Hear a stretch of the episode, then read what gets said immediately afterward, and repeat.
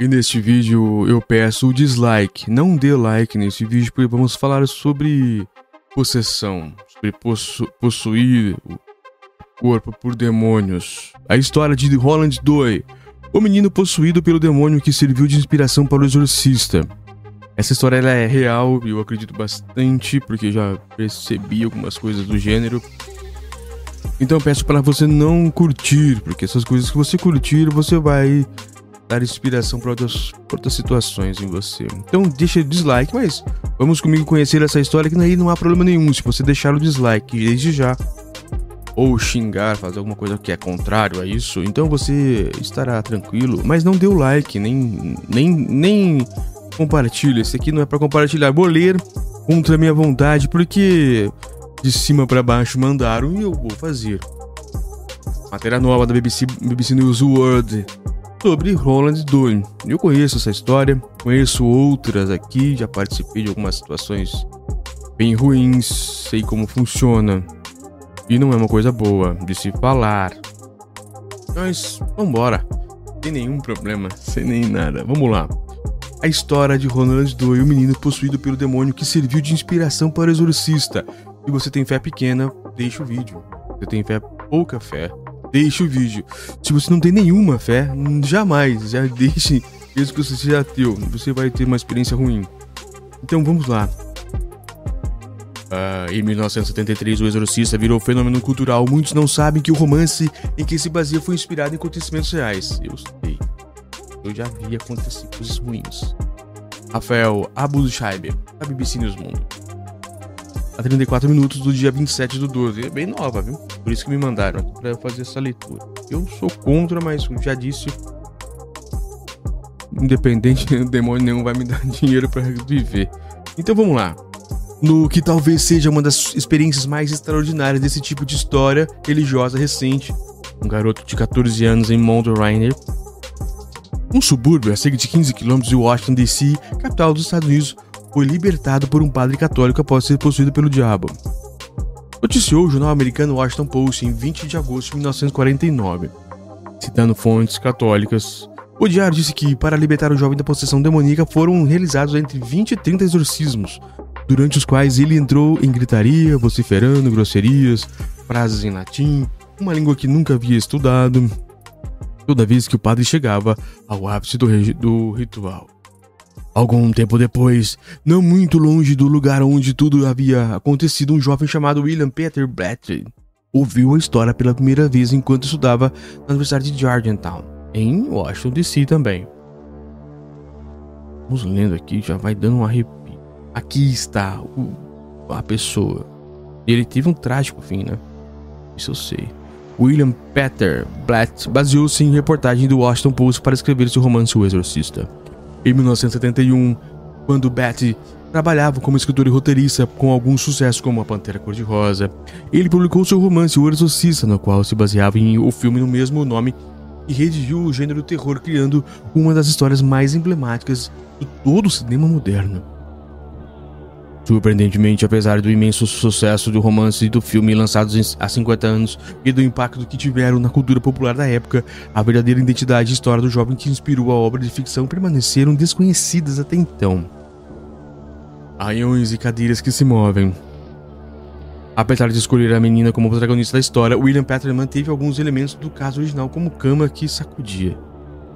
Reportagens publicadas pela imprensa em 1949 diziam que o jovem de 14 anos, identificado como Holland Doyd, um sobrenome genérico usado nos Estados Unidos para manter o anonimato das pessoas, começou a ouvir os sons estranhos vindos das paredes de seu quarto, poucos dias após a morte de um, de um parente próximo. Tia Tyler, segundo os documentos da Universidade Católica de St. Louis, nos Estados Unidos americanos Missouri. Era muito, era muito próximo ao menino. Alguns relatos afirmam que, ele, que foi ela quem o apresentou ao tabuleiro Ouija, um jogo conhecido do século XIX, quando o espiritismo tornou-se um fenômeno religioso. Padres das universidades foram os que realizaram os exorcismos. Segundo a imprensa da época, a família acreditava que as tentativas do menino de entrar em contato com a tia por meio do tabuleiro Ouija havia sido o gatilho para os fenômenos paranormais que a estavam testemunhando. Afirmaram que ter, ter visto cadeiras se movendo sozinhas, a cama de Rony se sacudindo de maneira estranha e marcas profundas surgiram no chão, como se alguém tivesse arrastando móveis pesados sem nenhuma explicação. Ao perceber que nenhum médico, psicólogo ou psiquiatra oferecia respostas satisfatórias sobre o que estava acontecendo, a mãe do jovem recorreu ao pastor luterano Luther Mais Schulze. Ele reconheceu que ela visitasse a comunidade católica em Washington, dada a experiência da Igreja Católica com casos de possessão pelo demônio. A prática de exorcizar demônios na igreja é, é quase tão antiga quanto a própria religião. Passagens bíblicas mencionam como o próprio Jesus ordenou que demônios deixassem os corpos possuídos e desde 1900, 1614 a igreja tem regras específicas, revisadas e modificadas em 1999, para a realização do ritual. Uma carta enviada por Schultz ao Departamento da Parapsicologia da Universidade de Duke, nos Estados Unidos, apresentava como testemunha dos fenômenos relatados pela família Holland. Eles se moviam ao lado dele e uma o arremessou longe. A cama dele tremia toda vez que ele estava nela. Um excelente dia para o exorcismo. Aqui está a foto do padre.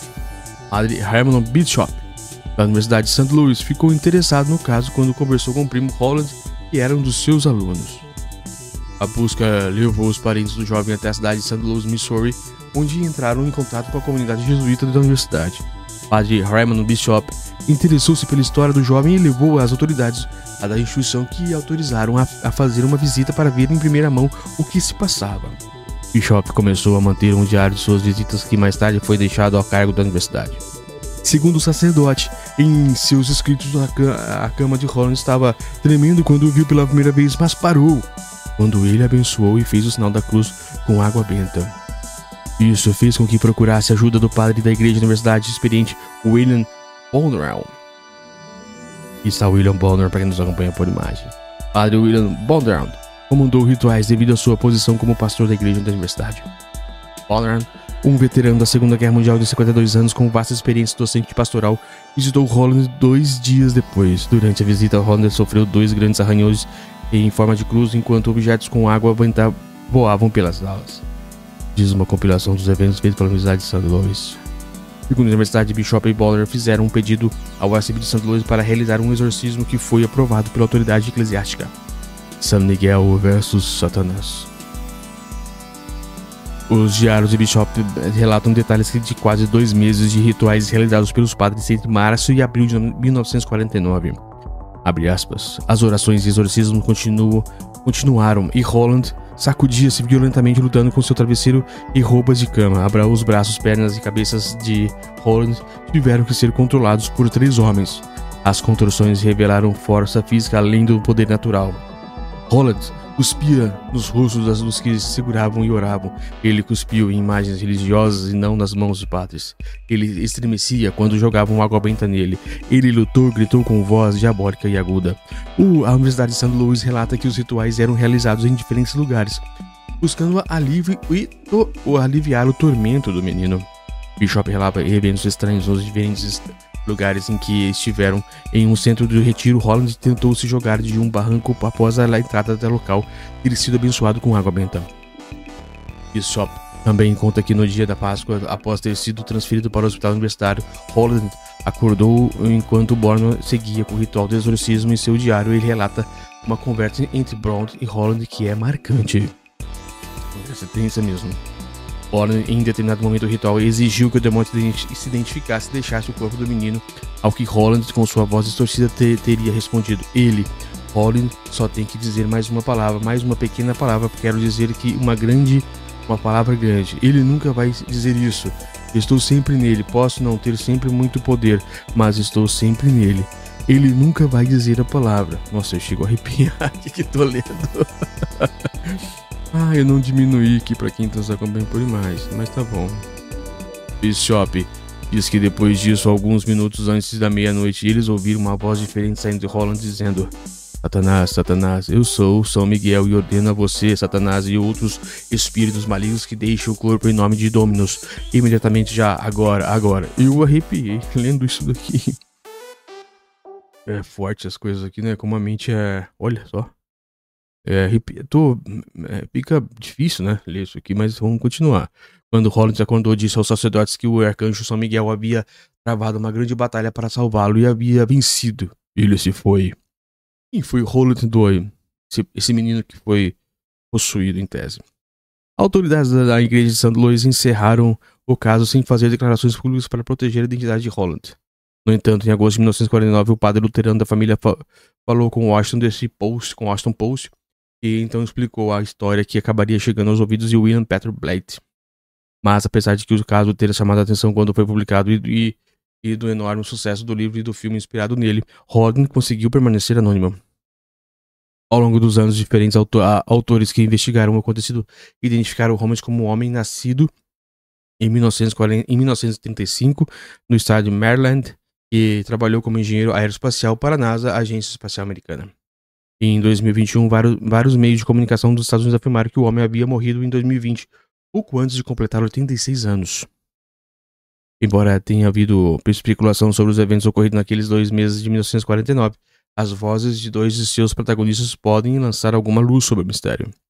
Em livro de 1974, The Devil Demonology of Witchcraft, o demônio demologicamente e bruxaria, em tradução livre, o historiador Henry Cayley obteve um testemunho direto do padre Baldwin, que contou que a ordem para realizar o exorcismo havia chegado diretamente a ele das autoridades eclesiásticas e que ele havia feito seu trabalho.